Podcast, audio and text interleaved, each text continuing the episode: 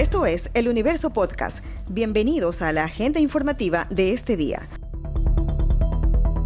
Hoy es jueves 24 de febrero de 2022. Lo saluda Juan Pablo Pérez. Son cuatro días los contemplados para que los establecimientos o negocios dentro del sector turístico apliquen la reducción del impuesto al valor agregado IVA de 12 a 8% en productos o servicios durante el feriado de carnaval, desde este sábado hasta el 1 de marzo.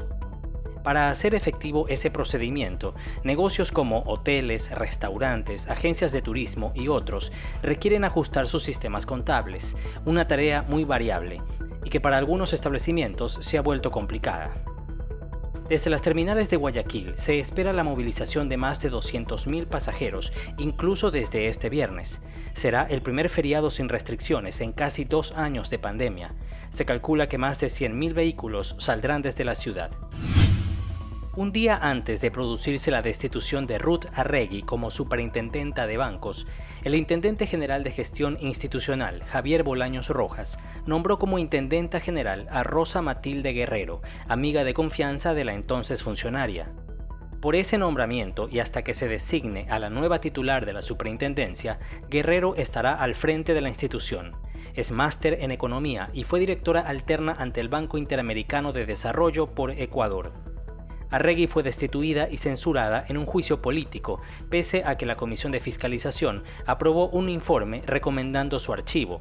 En el Pleno de la Asamblea Nacional se hizo caso omiso y se procedió con la censura de la autoridad.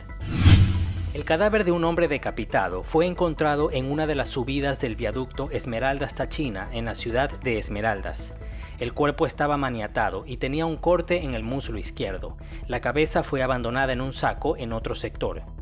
Seis sicariatos y dos heridos se registraron en esta ciudad en las últimas horas. Van 51 en este año, según la policía. El número supera las 11 registradas en el mismo periodo del año pasado y ubica a la provincia de Esmeraldas entre las cinco con más crímenes en el país. En tanto, un padre e hijo fueron asesinados en la vía Tachina-San Mateo mientras viajaban en una motocicleta mientras dos personas fueron heridas con armas de fuego en el barrio 15 de marzo, pero se encuentran estables. De la necesidad urgente de dragar el río Guayas se ha hablado en los últimos años.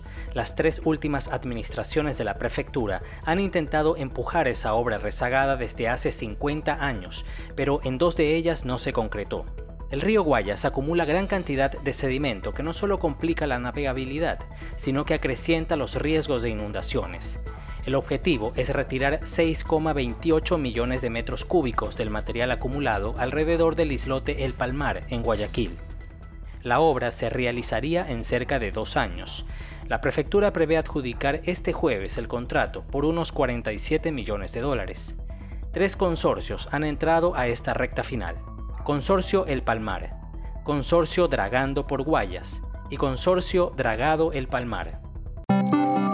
Esta noticia ha estado entre lo más leído de eluniverso.com en las últimas horas. La Universidad de Investigación de Tecnología Experimental Yachay ha representado una inversión de recursos públicos de más de 602 millones de dólares en ocho años de existencia, en los que tan solo ha graduado a 450 profesionales hasta 2021, según un informe. En el documento también se incluyó la Universidad Regional Amazónica Iquiam, la Universidad Nacional de Educación, UNAE, la Universidad de las Artes y el Instituto de Altos Estudios Nacionales, proyectos creados en el gobierno de Rafael Correa y gestionados en el régimen de Lenín Moreno. En Yachay, ubicada en Imbabura, solo 28% de edificaciones están terminadas, 48% están en ejecución y 23% están paralizadas.